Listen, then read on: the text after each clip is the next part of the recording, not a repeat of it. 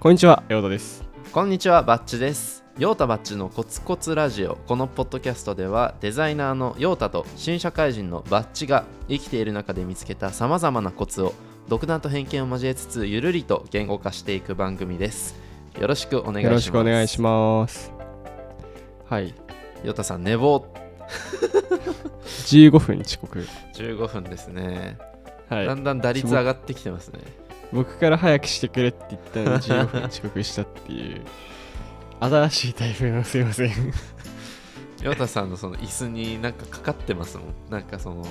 昨日の様子がちょっと伺 えたり、も 服がかかってます、後ろにもう。う堕落、 はい、堕落社会人みたいななんかいいよ、雰囲気がいいよ、いいよ、大丈夫ですか大丈夫です。はい、いやー、本当に1周年を昨日、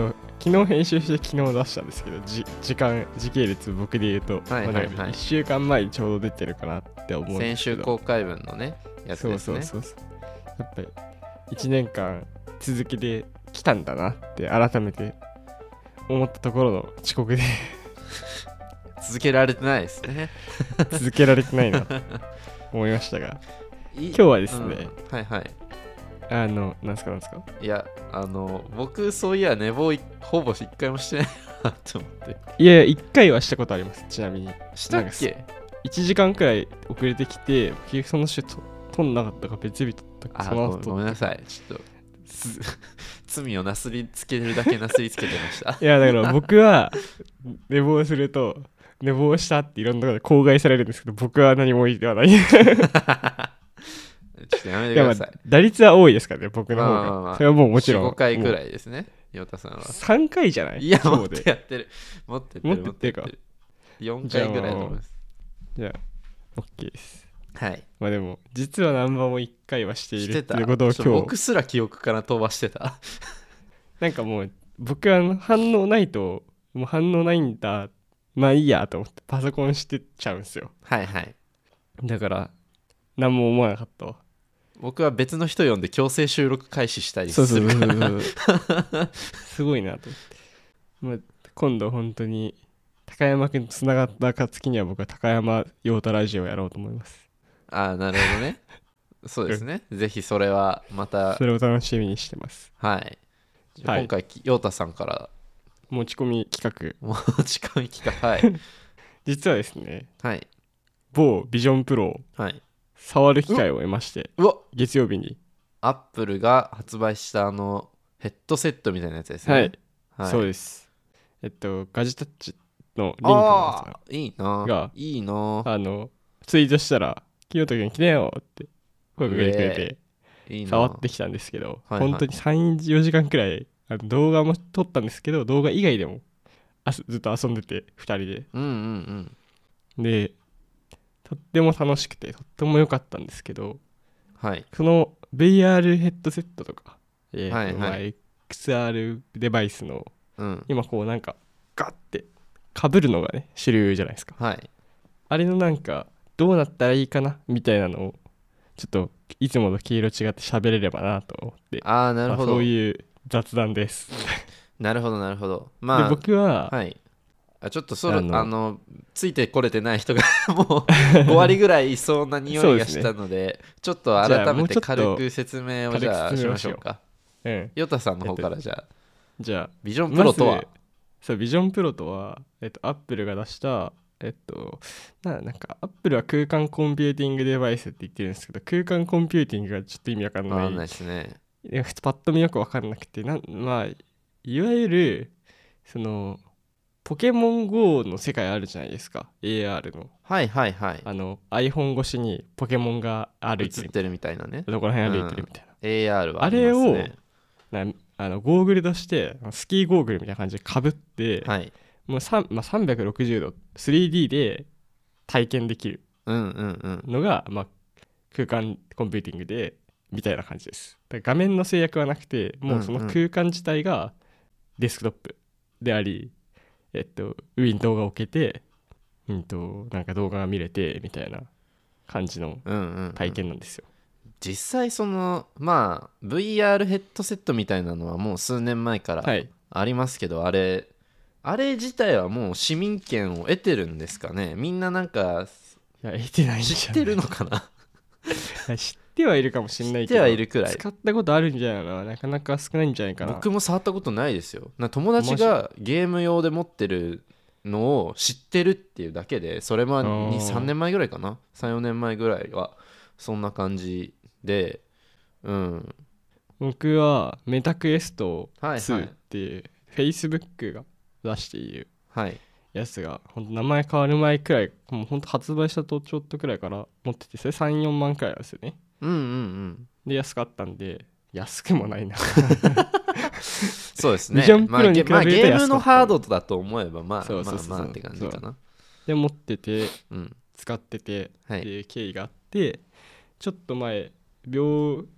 あのコロナっぽかった時に X リアル AR2 っていうサングラス型のあのディスプレイデバイスを6万くらいのやつそれは買いまして VR ゴーグルとはいはもういいやちょっと XR まで話広げ るともうわけわかんなくなりそうだから X リアルの話は今度しましょう今度しましょうじゃあいつかあの普通に別の機会にそうでまあビジョンプロはだからそんな感じでアップルから発売さそれうそてうそうるものでえー今ただアメリカ何なんだろうなでだけでしかアメリカ発売されてないですねはアメリカでしか発売されてないんでみんな輸入してるとそかうハワイに取りに行くとかってやってるんですけど1泊3日2日でハワイ行って一買泊三日だっねてくるみたいそうそなそうであれ50万するんですねえー、で50万っす本体はまあ為替で53万くらいではいな州税が3万とか4万とかかかってで日本に帰ってきて消費税が4万とかかかかかって60近いまあ宿泊とか飛行機とかしたらまあ100万弱くらいで買えるんじゃないかな多分もうおそらくなるほどなるほどもうだから今ビジョンプロをそもそもまずアアメリカ行かないと買えない上にアメリカ行か値段ないも高いからあんまみんな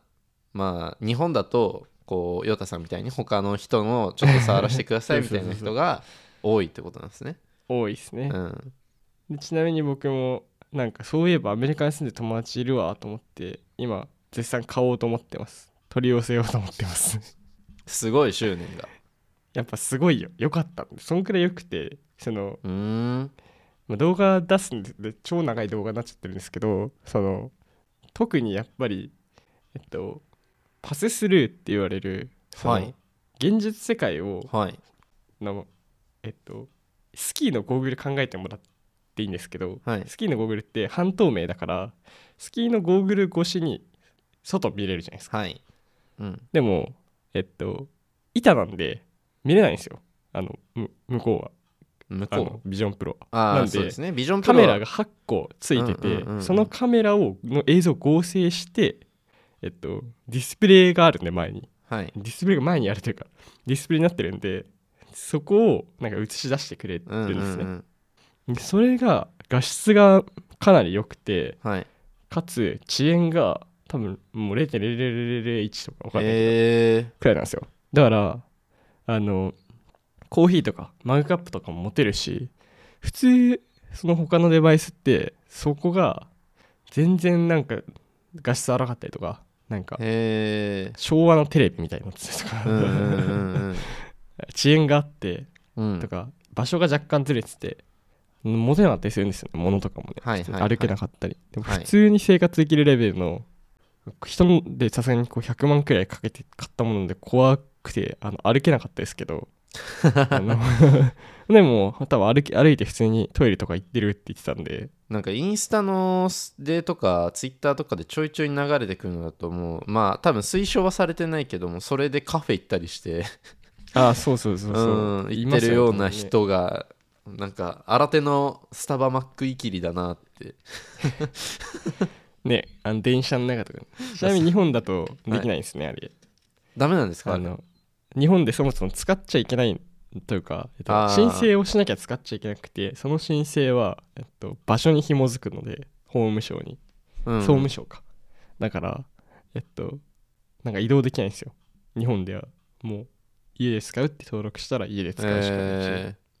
そうそうそうそうまあなんで、まあ、そんなようなまあ一部アメリカで盛り上がってるかもしれないネクストネクスト iPhone っていうよりネクスト iPad ってなんか言われてる見方がすごい強いですけどうんうんうんネクスト iPadMac みたいなところがあるんですけどその中でまあちなみに大前提ナンバッチはなんか動画で X リアル的なえっとああえっとデバイスを一そ回うそう使ってました VR, VR っていうのかなまあ VRAR か AR のなんかこうサングラスみたいなやつを一回試したことはあって、だからまんまさにあのパソコンがあってうん拡張画面みたいのを表示できるみたいな感じだけど、はいまあ、はいちょっとちょっとっていうかだ だいぶ違いますけどねビジョンプロとかとはまあまあまあまあ感覚はまあでもまあまあすごく遠い親戚みたいなものを触ったことはありますはいかぶったのはありますかかぶったことはなんかないです僕はなんだないんだいやじゃあぜひかぶってほしいないやあえあでもこれかぶった人とじゃないとちょっと話がー なんじゃなんだよ 違う違うかぶったことない人に魅を力をさ伝えてくださいよ魅力は伝えるんだけどハードウェアの話をこの理想を深掘ってくるかなと思ったからさいや僕ねあのハードウェアのとしての凄まじさっていうのは、まあ、確かにそうだろうっていうの はもはいういろんな方の話とかね聞いててもはい思うんですけど僕そのビジョンプロにもう今なんで僕がビジョンプロを買おうとしてないのかっていう本当たった一つあの理ーは由いはいが、あ何に使うのっていうことなんですよ、あはいはいそう確かにすごいなんかなんだろう映像の迫力がすごいとかパソコンをどこでもデカディスプレイで触れるとかあると思うんですけどうんなんかそれ 100, 100万出してまでやることなのかなっていう感覚がどうしても拭えないというか全くこうそれを捨てられないしはいはいはいじゃあそのままね例えば順当進化していって例えばビジョンプロが今のような機能のままどんどん値段が下がっていったりしたとしても別になんか真新しさを感じないんですよね僕は。うんから、まあ別に買わ買わなく本当にお金余ったら買うみたいなそういう感じになっちゃってる要は僕のビジョンプロ僕にビジョンプロの使い方特に未来を教えてほしいんですよむず あでも分かりました分かりましたそうじゃあこのラジオを聞いたら買いたいってなればいいわけあそうですすセールスですこれはじゃあもう理僕たちの理想とか言いましたけど うんもうビジョンプロについて喋りますもうちょっとはいえーじゃあまず使い方わかんなくねみたいな疑問、うんあおっしゃる通りもうわかりませんこれはもう結論から申しますとあーまあ僕もまあ34時間触っただけだし、うんうん、まああのアップルも分かってないと思うしえっとあー今も別にないと思う今はじゃあどう使うのっていうのをみんなで一緒に考える時期なんですよ多分アップルはなんかそういう毛色ありますよね出す製品だから、そうそうそうそう、iPhone、iPhone4S 前くらい、今、多 分 iPhone、iPhone5 とか前くらい、2011年とか、うん12年以前、うん2007年から、だからこっからこの5年間くらいで、えっと、2020、まあ30年手前くらいまでうんうに、んうんなんかちょっとキラーアプリが出てきたらラッキーくらいの多分ノリなんですね。えー、ラッキーぐらいなんだ多分。うん多分多分 ラッキーだと思うよでえっとな大前提としてじゃあ何できんのって話だと iPad アプリ全部動くんですよはい、基本的には、うんうんなんで普通に iPad アプリをいっぱい開くってことができます部屋 中に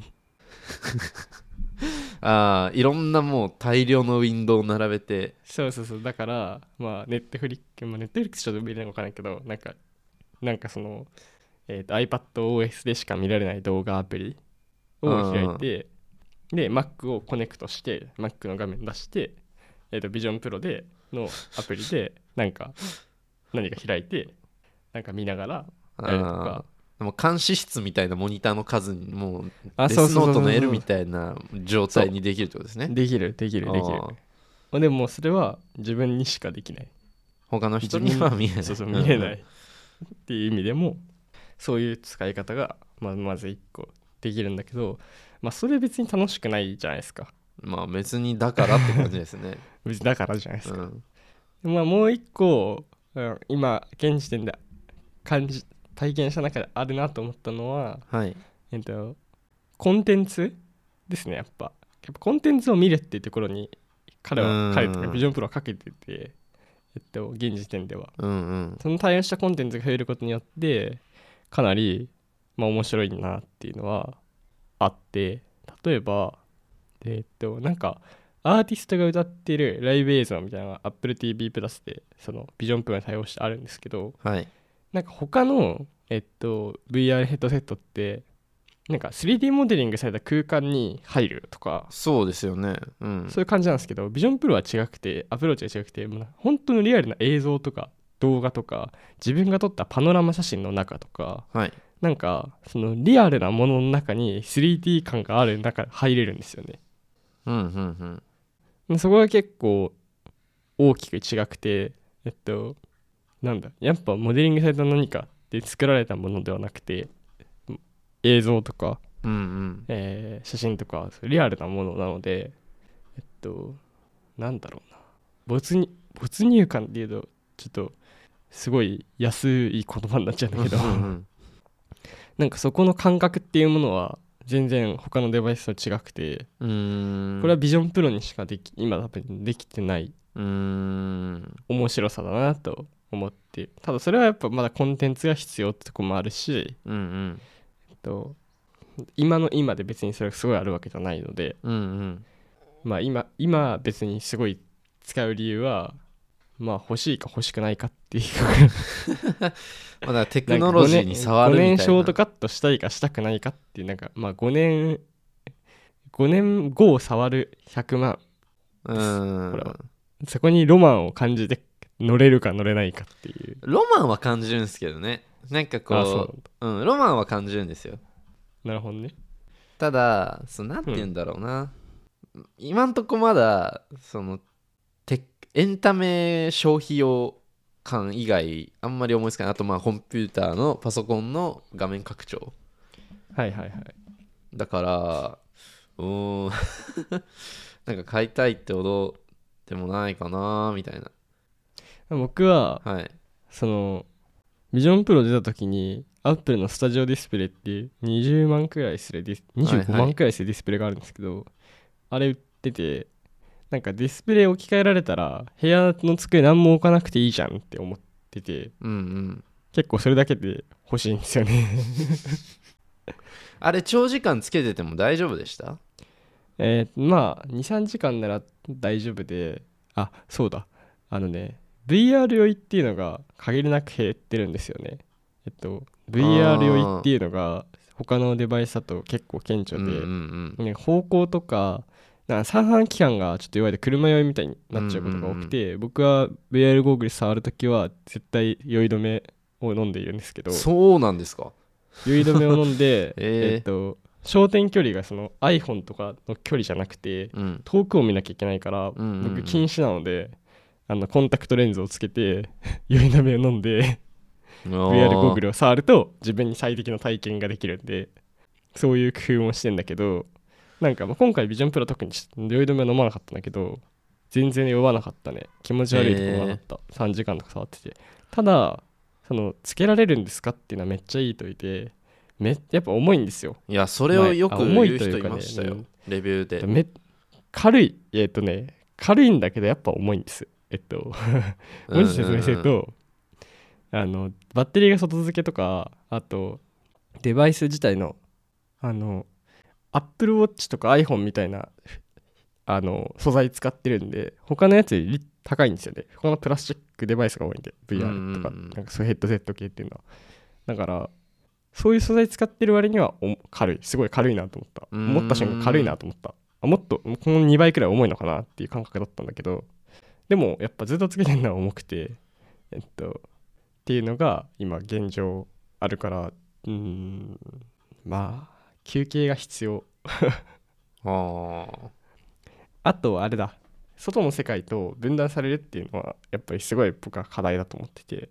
アップルがアイサイトっていう機能でなんか目がうん VR ゴーグル外から見ると本当にスキーのゴーグルつけてる人みたいに見えるっていう見えるだけだけど見見ええるるっってていういうやあでもねあれねまばたきとかも連動してるんですよお おそうなんでまあすごいんだけどーうんあれじゃちょっとカバーできないなっていうあーなんかその、えー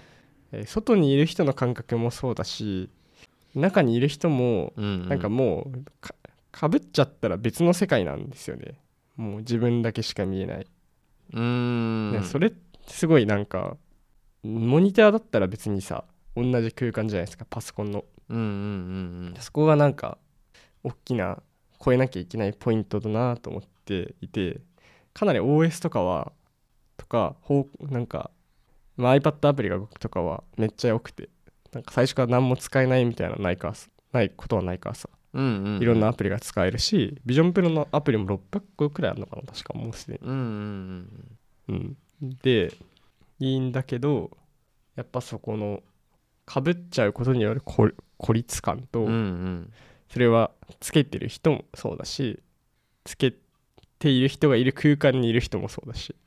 うーんっていうとこと重重さうんうん重心みたいなとことまあ値段はねいずれ安くなっていくと思うんで まあもう、うん、 SE 出ないかな出んじゃないなんかどどうなっていくのか分かんないけどとりあえず5年間はそんなねあんま動きないと思うんですようんうん多分まず毎年出さないと思うし Apple Watch もやっぱ2015年に出て20年くらいからすごいなんか市民権をちょっとフィットネス領域みたいなところをうんうんドフィットして出したから、なんかビジョンプロかけるなんか領域みたいなのがそうですねこう一出た般的に使えますよ暁にみたいなのがちゃんと提案されるようになってきたらそうんなのかなとは思いつつですねなんなんか前にもうラジオでこれ話した気がするんですけうど、んビジョンプロはこれまでのアップルのやってきたことの総合アフタートークえ あアフタアーフトタークーだトっークけで話したそっかそ多う分総合技術のもう結晶だみたいな空間オーディオからそのディスプレイの技術からもう何から何までうんうん、ななんかそういう技術の結晶技術のこう塊として見るにはものすごくおおと思うんですけど うんで逆にレビューとかでのもう本当にひたすら褒めちぎってる人見るといやなんかおおってなるんですよね。あーまあちょっとわかるうんなんかあのやっぱりまだまあ当たり前だけどそうですねまだなんですよ、こうキーワードがだから、めっちゃ喜んでる人とかめっちゃ批判してる人どっちもなんか懐疑的なんですよね僕はまだじゃんっていう、なんか判断そうそうそどううやってしてんのっていう感覚がそう多なんだよ少あるって感じそうそうそうなんかそれが結構あってうんうんだから買おうかなってやっぱ思ったのはどうせ日本出たら買うとは思ってたからうんうんまあ別に日本まだ日本語まあ英語圏から行くだろうから多分6月に出るとか9月に出るとかなんかちょっと怪しいなってなんか思ってはいだったら1年ショートカットできるのに20万とかわかんないけど、ね、輸入送料とか税向こうの税金とかこっちの税金とか払ったとてうん悪くないんじゃないと思ってえ超絶細かい話聞いていいですか、はい例えば今アメリカで買ってきて持ってきますで、はい日本で発売された後にはこれはもうアメリカのやつは技的みたいなのを個人で通さなきゃいけないですよね多分そうだからどう投資三半年ごとに投資投資続けなきゃいけないあそれはもう日本で発売されたら通さなくなしいいんですかいやーダメなんじゃないそのモデルいやちょっと分かんないな例えばそのモデルあ同一モデルでうんうんなんか OS のアップデートだけでみたいな話だったらいけんのかもしれないけどそのな同んかア一メリカ版とかありますよね他の製品とかでもででも iPhone とか iPad でなんでそのアメリカ版とかがあるのかっていうとあれはなんか電波の周波数が違うんですよね取れるあだからアメリカ版なんか日本版が一番その強いらしいんですけどいろんなものを取れるらしいんですけど確かアメリカ版、へー中国版まあなんかよよ実は iPhone 例えば15プロって言って色と容量だけじゃなくてさらに実は電波とかチップの違いみたいなーうーのんなんかちょっとあるんですよねさらに5種類くらい裏でうんうんうん確か、うんまああれみたいなことが起きる可能性はなるかもしれないけどまあ OS のアップデートで追加されんじゃない もうともう撮ってて実は裏ではあー発売に向けてうんうんうんっていう可能性もあるのかうんなるほどなまあなかったら半年ごとに申請をするっていうなんかアプリでできるらしいんでへえウェブウェブ画面できるらしいリンクマンさんによると、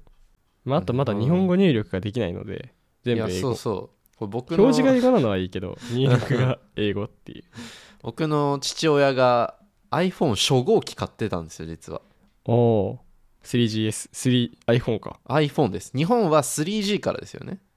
だから 3GS だからそうそうそうその前のモデルからただこのモデルは日本では発売されてないのへーそうだよで、メールをローマ字で打ってたって でそうすると相手からもローマ字で返ってくるんだけどいや別に見れはするのよみた いな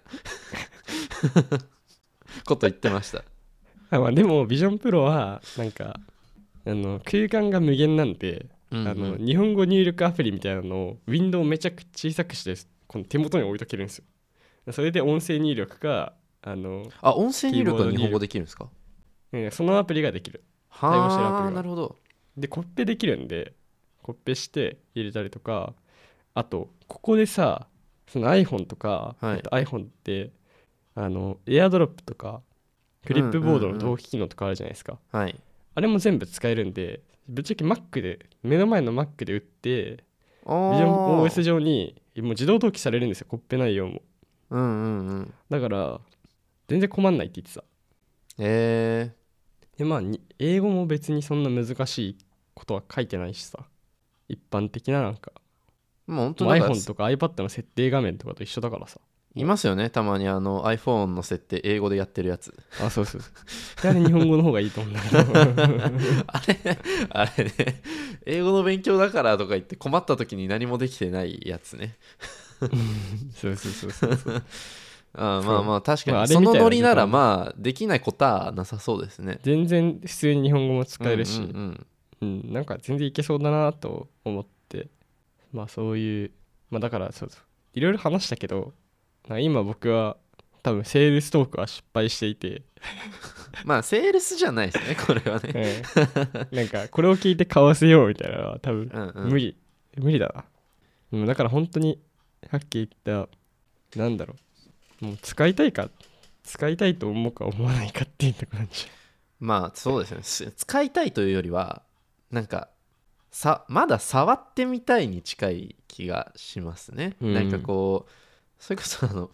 比較的鳥羽さん鳥羽ログの鳥羽さんゃは、んはいどうにか日常生活に馴染んでるんだぜっていう感じを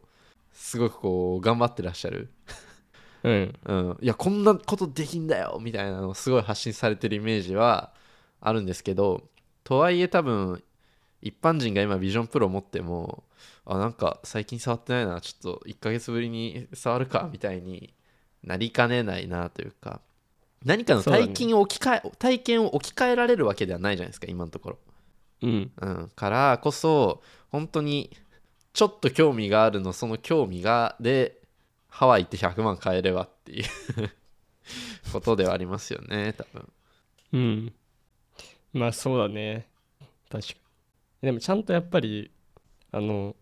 なんだろう。どう使えるか分かんないものに対して、なんかどう使うかっ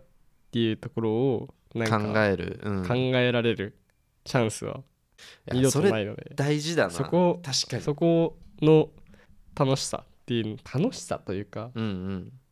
そこは結構一個あるんじゃないかなと思ってて、 AI はもうだいぶ出てきましたもんね使い方がそうだ、昨日とかもオープン AI がそう空空うん出してま出ししたてまもんしねたし、うん、だからそうそうそう。確かに得体の知ら 得体の知れないものを与えられそうそうそてう何ができるかうん。やっぱそれがなんか求められてる、なんか、だろうなとだからもうあれです思よってねます。あはい昔の iPhone みたいにあの傾けたらあのビール注げる機械アプリみたいなの作ってもいいわけですよあね。ったあった、そうそうそうそう そう。なめこ栽培とか、なめこ栽培キットとかビジョンプロで作チってもャいいリですソよウ、ね。チャリソウとかね。 まあ、チャリソウ 2D だから面白い気はするけ ど、ね、チャリソウ思い出した Y 軸が1個だからおもろい気がするけど、なんかチャリソウは自分の方向かってきたら結構怖そうだけど。確かにね。 でもまあそうそうそそっかそっか今開発者とかアーリーアダプターの人たちはこれこの土俵が与えられて何を作れるかこの土俵でうん何ができるかみたいなところを楽しんでらっしゃるってところなんでしょうね。うそうだねいや僕はなんかやっぱ、まあ、アプリもそうだけど結構気になるのはあのそのさっき言ったやっぱ2個の課題はどうやって解くんだろうなっていう特に1個目うんのなんか孤立感はねあんま良くないと思うんですよアップルも良くないと思ってアイサイトっていうその目のやつ入れてましたけどあれじゃ全然解決できないうん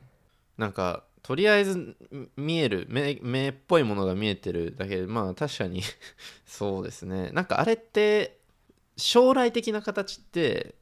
うん何を目指してるんですかね、なんか僕は例えばすごい雑なイメージですけどメガネとかだったらまだイメージかけやすいなみたいなあそうですそねうそうそうそうあと外の世界ともつながりやすいなみたいな感覚はあるんですけどビジョンプロはあのままゴーグル型のまま目指しいていくやのかいやいや最後はやっぱメガネになるんじゃないって思っててうんその XR にたどり着いたんですよ僕 はうん、ああなるほど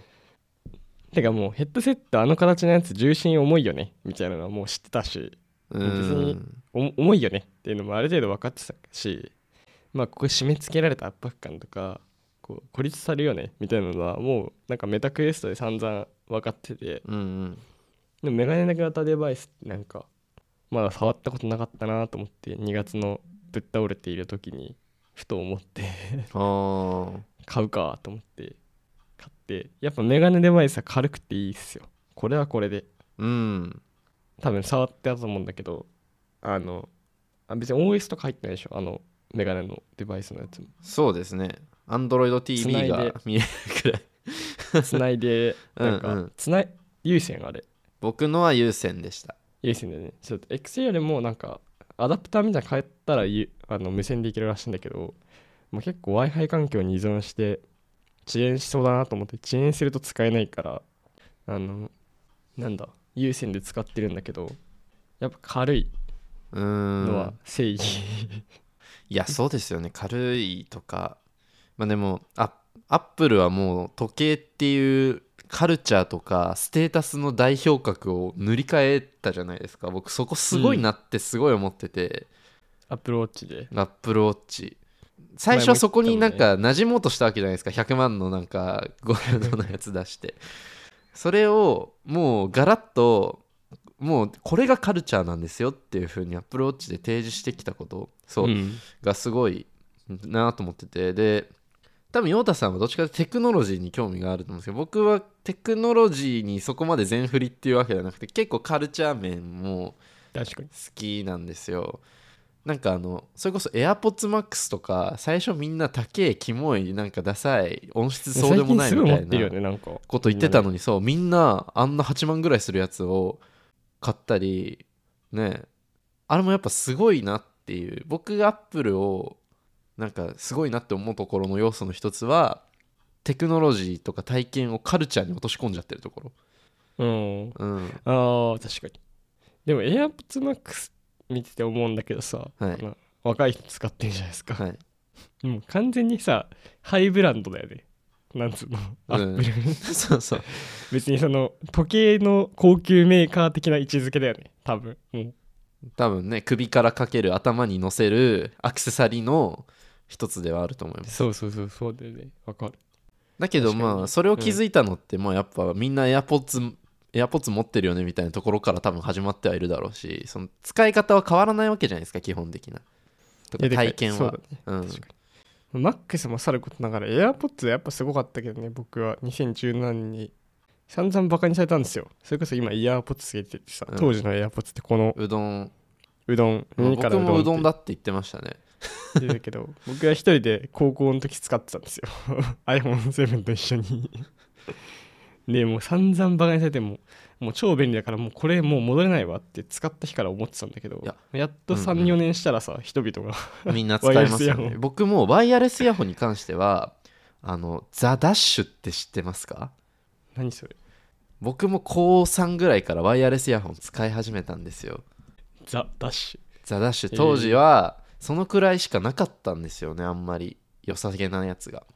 ュはいエアザ・ポダッシュプロってなるんですそう AirPods 出る前か出た後かちょっと分かんないですけど出る前だと思う多分だザ・ダッシュ自体が出たのは結構ワイヤレスイヤホンの走りみたいなやつでえー、タッチセンサーとかでいろいろ操作できるみたいなはいはいはいでこのタイプのイヤホンあったよねそうそうこそのう丸っこい米が米の形みたいな丸っこいやつそうだからこれにあっ僕た見慣れていっぱて AirPods はうどんに入れたんですけどそうそうそうだよねもういやだからこのそういうこうなんだ時を経てうんやっぱ今スキーゴーグルって言われるわけですよビジョンプロはきっと高級スキーゴーグルですね今はそうそうそうでもそれ超えてくもう23年のうちにっていうとこはもう確実に見えてるから、まあ、いきなりそれがなんか10万とかになることないと思うんだけど、いうんやよく考えるとさなんか少なくとも我々ノートパソコンを入れて持ち歩くなんていうことはさあの特にわかんない50年前くらい1970年とかうんうんそもそも個人がパソコンを持つわけじゃなくて工場とかこう研究所とかうん大学とうんうかんのもう体育館みたいなレベルのこうサイズのこうサーバーボックスみたいはないノリのパソコンだったんですよねうんうん最初。で、まあ、いわゆるあと20年前くらいにあの iMac のあのなんか一体型うんのうんうんが出て透けてるやつね透けてるやつ透けてるやつ、まあ、あれも結構でかいですよなんかで電子レンジくらいのサイズありましたねイメージ実家にありました、あったはいそうそうそうであれが出てで家に運インターネットが引いて運べるようになったみたいうんなでパカパカのノートパソコンが来てでそうこうしてるうちに2010年くらいにこう激薄 MacBook Air が出て MacBook みたい Air ねそうそうそうでその頃に iPhone も出てさはいはいはいで多分今その頃の MacBook より全然 iPhone15 Pro のチップとかの方が性能いいと思うんですよ、うんてかなんなら体育館レベルに置いてたクソデカコンピューターなんかよりもう多ん分全然いいと思う数十倍数百倍なんなら数千倍みたいな、って考えたらビジョンプロのサイズをもう小さくするなんて大変だけどあのできなくないんだろうな、まあ、数十年かけて思ってだろうてけどうん今10年とかくらいで少なくとも初代 iPhone はほぼ同じサイズだったけどなんか動画も編集できなかったしそれこそ日本語も打てなかったし、うんアプリもインストールできなかったし本当に iPod 音楽を聴く機能と電話をする機能と多分メールを打つ機能くらいだったんですようんうんちょっとブラウザ見るとかはあったかもしれないけどがもうこうなってるから今じゃもうみんな TikTok の動画を撮ってさ 編集しますとかいろんな使い方するじゃないですか。うん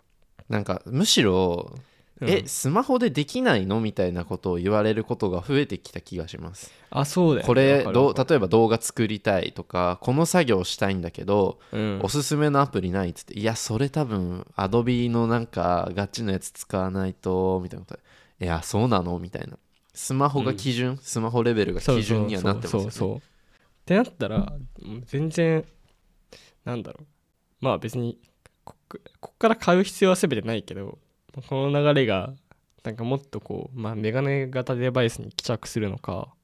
なんかわかんないけどまあいいいい実験だなと思って 10年に10年くらいの次のそうですねあれがどうなるかだな何ができるか僕はあのもうずっとね小学生ぐらいからあの逃走中のゲームマスターみたいなことがしたいってずっと言ってるのであのお空間にピションってこうピションってこうウィンドウ出してピションってえ出してピションはもうね、できるのよビジョンプロでそうそうだからそれをもう歩きながらでもできるようなハードウェアにしたいしてほしいっていうそ感うじでだすねね喋りましたね喋、ってなんかああだこう だもうほんと今日は結論もクソもないた質問ないでビすジけョンプどロ会話でしたがまあテクノロジーとの接し方ってこうですよね多分ねそうそうそう、うんだから分かんないんですよ分かんないけど頑張ってそうあだからそう途中ナンバッチすごいいいこと言ってあのビジョンプロのすげえ褒めたたえてる人もあのすげえディスってる人もよくわからないみたいうんな、まだまだじゃんどっちも信用は置けないですよねあれはそうで、うん、僕もめっちゃ見たんですよ特に海外の人とか、ういんうんやまだなんですよだからもう自分で体験するしかないなっていうのがやっぱちょっとリンクマンさんに触らせてもらってすぐ思ったしまあその勉強代として100万は結構安いなと思って うわおーまあ思いまあまあ思いましたね普通なにるほど確かにな、はそれだっはてまパあソコンだってそっか50万とかするわけだからさ、 ちゃんとすごいいいの買ったらねちっちゃい頃にね裏紙与え裏紙とボールペン与えられてもうなんか好きな風に追いかけしてていいよっていうようなあのなんて言うんだろうなもうとりあえず土俵だけ渡されて何ができますかそうそうそうっていう戦い戦いというかもう遊び遊びうん遊びというかまあいいなと思ってちょっと2月中に頑張ってゲットしたいなおーちょっとじゃあゲットしたら遊び行きますね ぜ ひまあ来るだろうないや行きますよじゃあも僕は躊躇せずにあの家の中歩き回りますよういやいや本当に嫌だマジでマジででも怖いよ人の触るのそのもう値段が値段だからさやっぱ、う日ん本でも売ってないしさガラスだしさうんうんゴーグル自体はね、普通にもういちいち俺置いていいですかとかもうてか昔って iPhone もそんな感じでしたよね今思うとそうなんだよきっと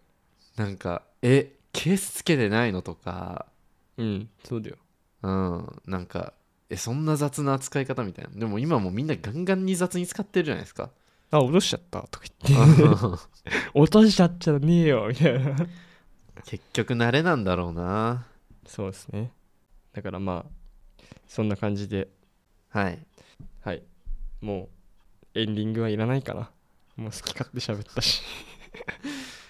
なんかねこういう話を皆さんはどれだけついてきていてどれだけ最後まで聞いていただけてるのかわからないですがろうないやだってよくわかんないもん